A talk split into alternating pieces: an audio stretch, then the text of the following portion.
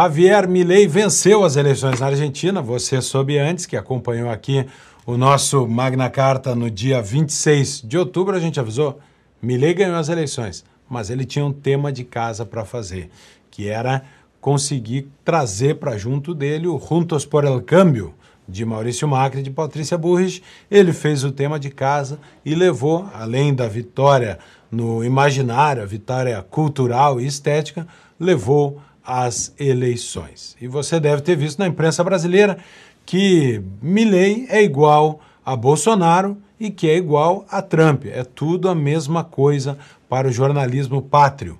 Mas, alto lá, convém dar uma paradinha e olhar com um pouco mais de cuidado para entender as diferenças entre Bolsonaro e Milley, para entender bem o que é que está acontecendo na Argentina. E nós separamos aqui pelo menos oito diferenças importantes para analisar Bolsonaro versus Milley.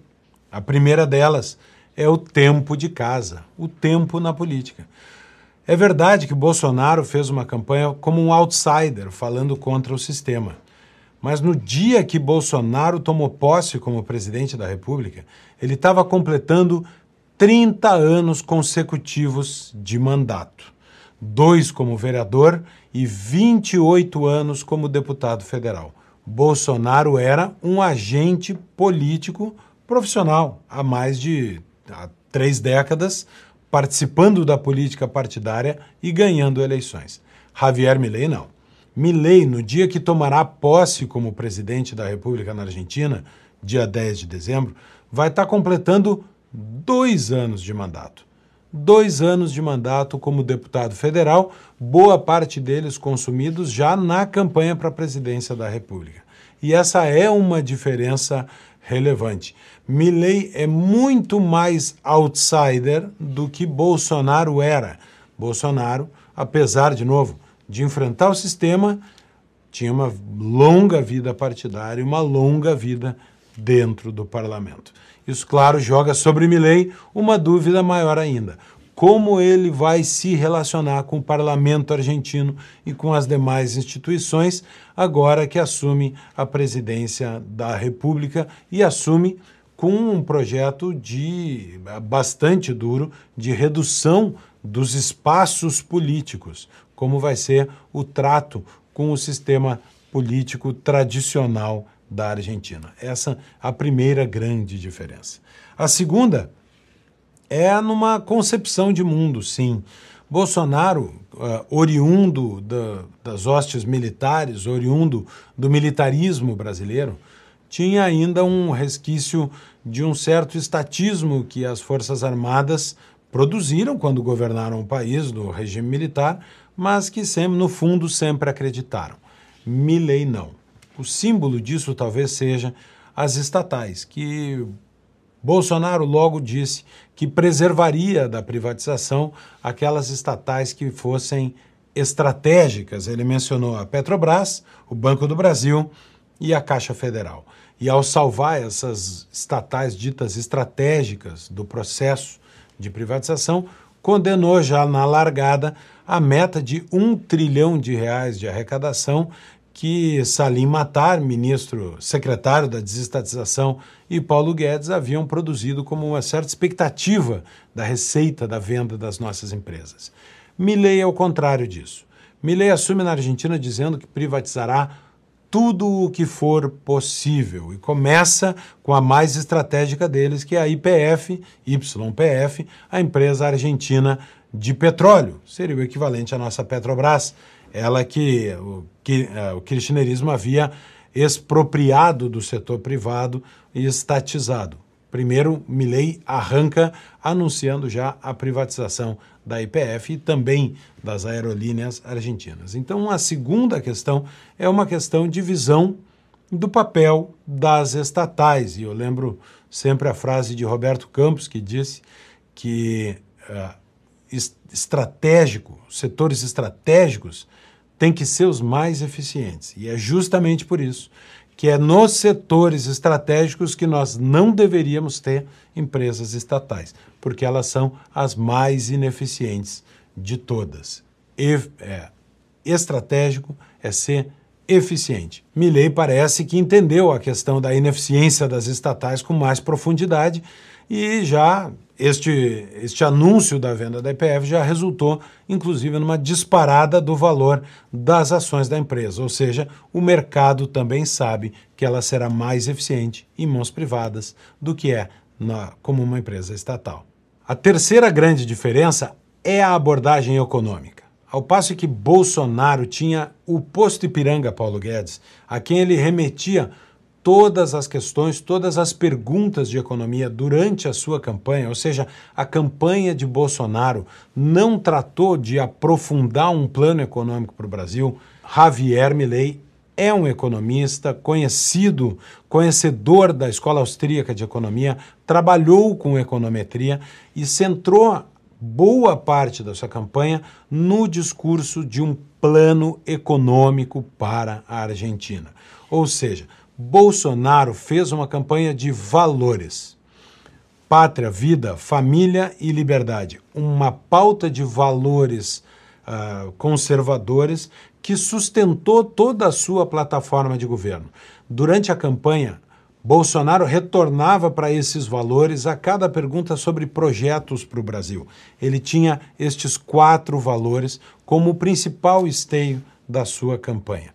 Milley não. Milley tem um grande valor: o valor da liberdade.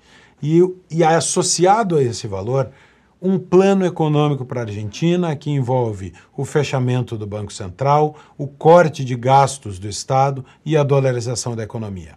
Ou seja, Milley tem um plano econômico e boa parte da razão pela qual chegou à presidência da República é o seu plano econômico ousado. Ao passo em que Bolsonaro tinha valores e valores são perenes, o plano econômico ou ele tem sucesso ou ele falha. Bolsonaro ah, resgatou esses valores. A cada nova crise do governo, ele tinha para onde retornar um plano valorativo, abstrato, etéreo, de valores conservadores. Milley não. Milley terá que fazer funcionar o seu plano econômico. Ou terá sucesso ou fracassará, e isso pode encurtar o tempo que terá de verdadeira liderança da nação. Milley precisa pôr rapidamente o plano econômico para funcionar. E essa é outra grande diferença entre Milley e Bolsonaro. Mas antes de seguir com o programa, eu quero fazer uma pausa para falar sobre uma oportunidade única que você não vai ter novamente. É de fazer a assinatura Platinum da Brasil Paralelo. Uma assinatura vitalícia que pode ser feita uma única vez e que dá acesso a todos os conteúdos originais, aos filmes, aos cursos de formação da Brasil Paralelo para o resto da vida. É uma oportunidade única que não vai ser repetida no ano que vem e vai acontecer agora por causa da Black Friday. Faça assinatura Platinum da Brasil Paralelo e tenha acesso a todo o conteúdo, inclusive dois cursos meus, um sobre a origem dos estados e um, um passeio na história do liberalismo, cursos lá do início da Brasil Paralelo, que você vai poder acessar com essa nova assinatura, uma oportunidade de novo, exclusiva e única. Assinatura Platinum para o resto da vida ter Brasil Paralelo para você e para sua família. Para aproveitar essa oportunidade, toca no link que está aqui na descrição do vídeo no YouTube ou lê o QR Code que está na tua tela agora e faz a assinatura vitalícia da Brasil Paralelo. O quarto ponto é que o país que Milley assume é muito diferente do país que Bolsonaro assumiu. A Argentina não é o Brasil.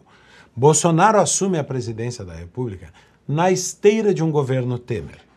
Temer havia, primeiro, começado a vencer a profunda recessão do governo Dilma Rousseff, resultado de política econômica equivocada durante os quatro mandatos do PT. Temer começa a reverter esse processo. Bolsonaro recebe assim um Brasil que tem uma estabilidade da moeda conquistada no plano real, tem uh, um déficit já em decréscimo, porque Temer começa a colocar as contas públicas em dia, e tem algumas das principais reformas já em andamento no Congresso Nacional ou discutidas. A reforma trabalhista já concluída e a reforma previdenciária em andamento. Pois bem, Javier Milei não recebe uma Argentina assim.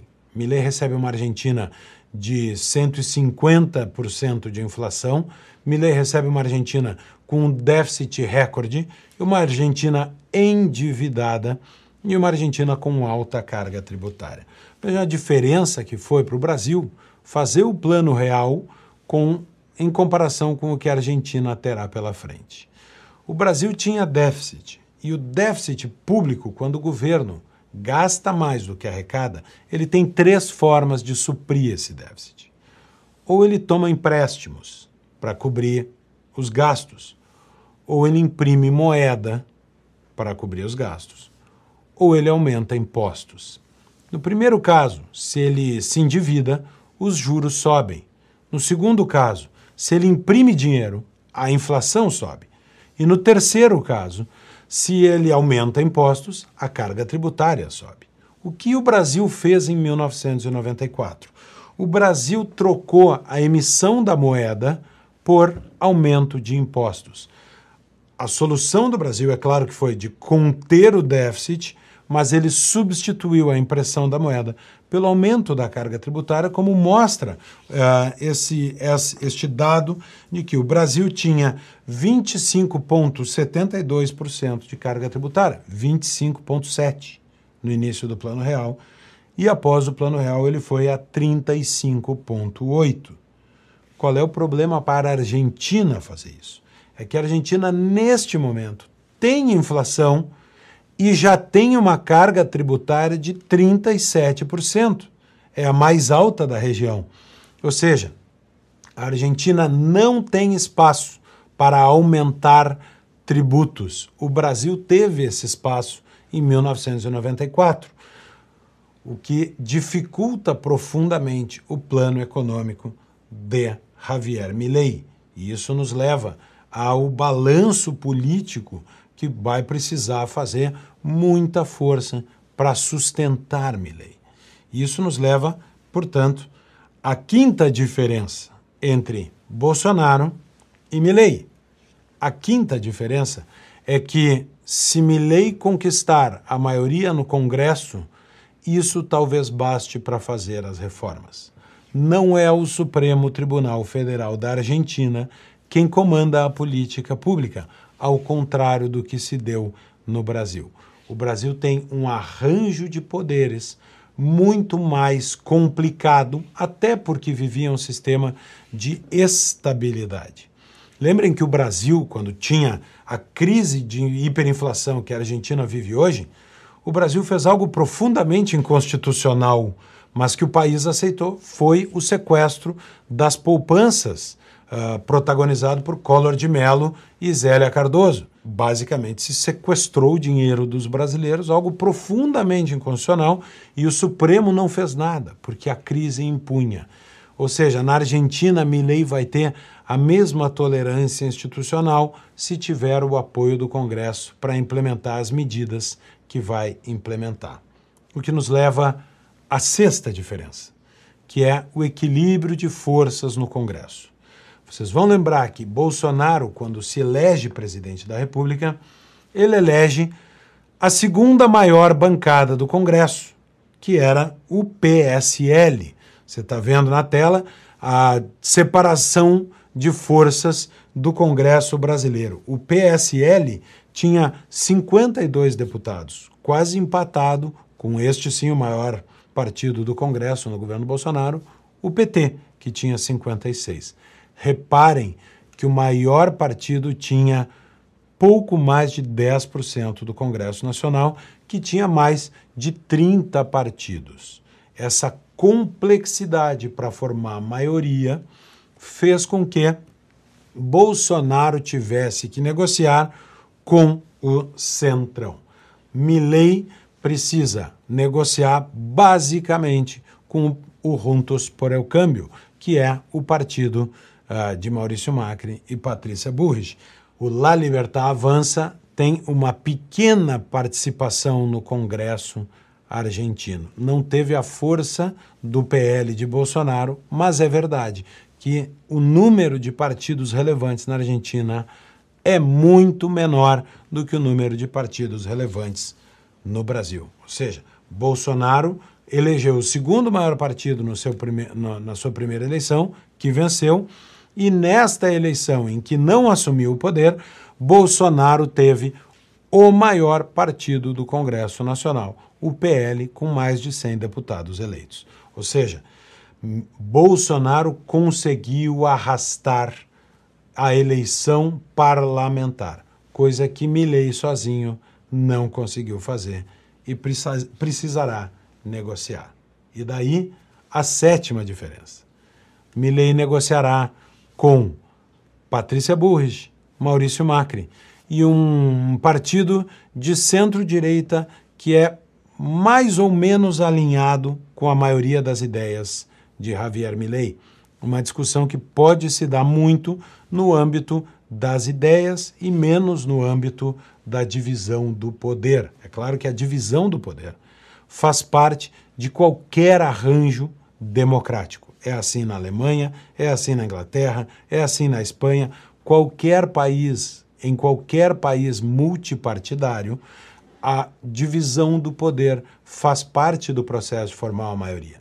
Mas para Milley será muito mais simples. Ele terá que negociar com Patrícia Burrich e Maurício Macri, e não com Ciro Nogueira e Arthur Lira. O centrão brasileiro não é o determinante na Argentina, como é no Brasil a diferença destas concessões. E isso foi até visível na campanha, quando o vídeo final já mostra isso, o vídeo final de uh, Javier Milei mostra um Milei muito mais calmo e fazendo concessões sobre uh, o sistema de saúde público, o sistema de educação pública e as pensões que são pagas pelo governo argentino, o Bolsa Família argentino, Milley amacia o discurso já como um resultado desta concessão feita ao Juntos por el Cambio na boca do segundo turno.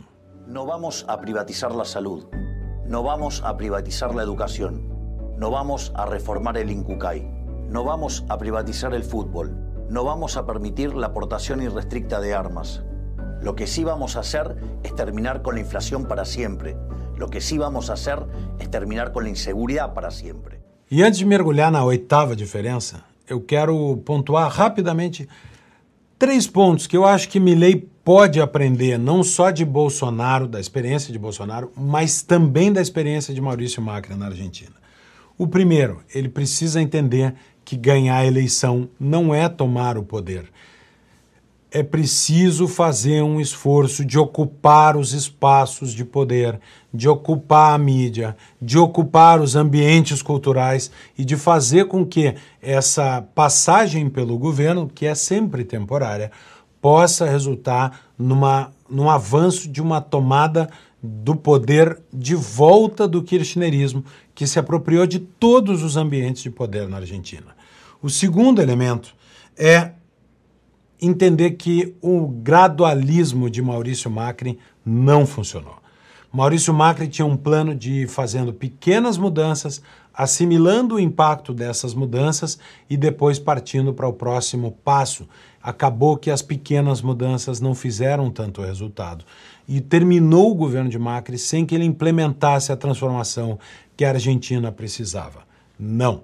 Milley tem que ter pressa o ajuste será duro, será dolorido, o, a resposta dos sindicatos argentinos, muito ideologizados e organizados, será muito forte e ele precisa que o seu plano econômico funcione antes de chegar na próxima eleição. Por isso, nada de gradualismo para Milei se ele entendeu o que aconteceu com Maurício Macri. O terceiro que ele tem que aprender de Bolsonaro é a priorizar as brigas escolher as lutas, não brigar com todo mundo ao mesmo tempo. Durante a campanha, Milley defendeu Margaret Thatcher, que é a primeira-ministra extraordinária do Reino Unido, mas que bombardeou a Argentina durante a Guerra das Malvinas. Não precisava entrar nessa discussão. Uma segunda discussão absolutamente teórica e abstrata sobre a moralidade da venda de órgãos humanos no livre mercado. Algo que jamais vai se transformar em política pública na Argentina, serviu só para criar desgaste. Então, Milley também precisa aprender do que aconteceu no Brasil, a escolher as lutas que vai lutar. Se aprender estas três coisas, acertar a transformação econômica e conseguir se relacionar com o Congresso, Milley vai produzir mais um milagre na política argentina. O primeiro foi que Maurício Macri foi o primeiro não peronista em 73 anos a conseguir concluir o mandato de presidente. Agora, se tiver sucesso, Milley pode produzir a oitava e a mais importante das diferenças entre Milley e Bolsonaro. É que ao fim do seu mandato, Milley poderá não entregar a faixa de presidente da República de volta para a esquerda radical. Esta é muito mais importante do que a vitória que a Argentina teve essa semana no Maracanã.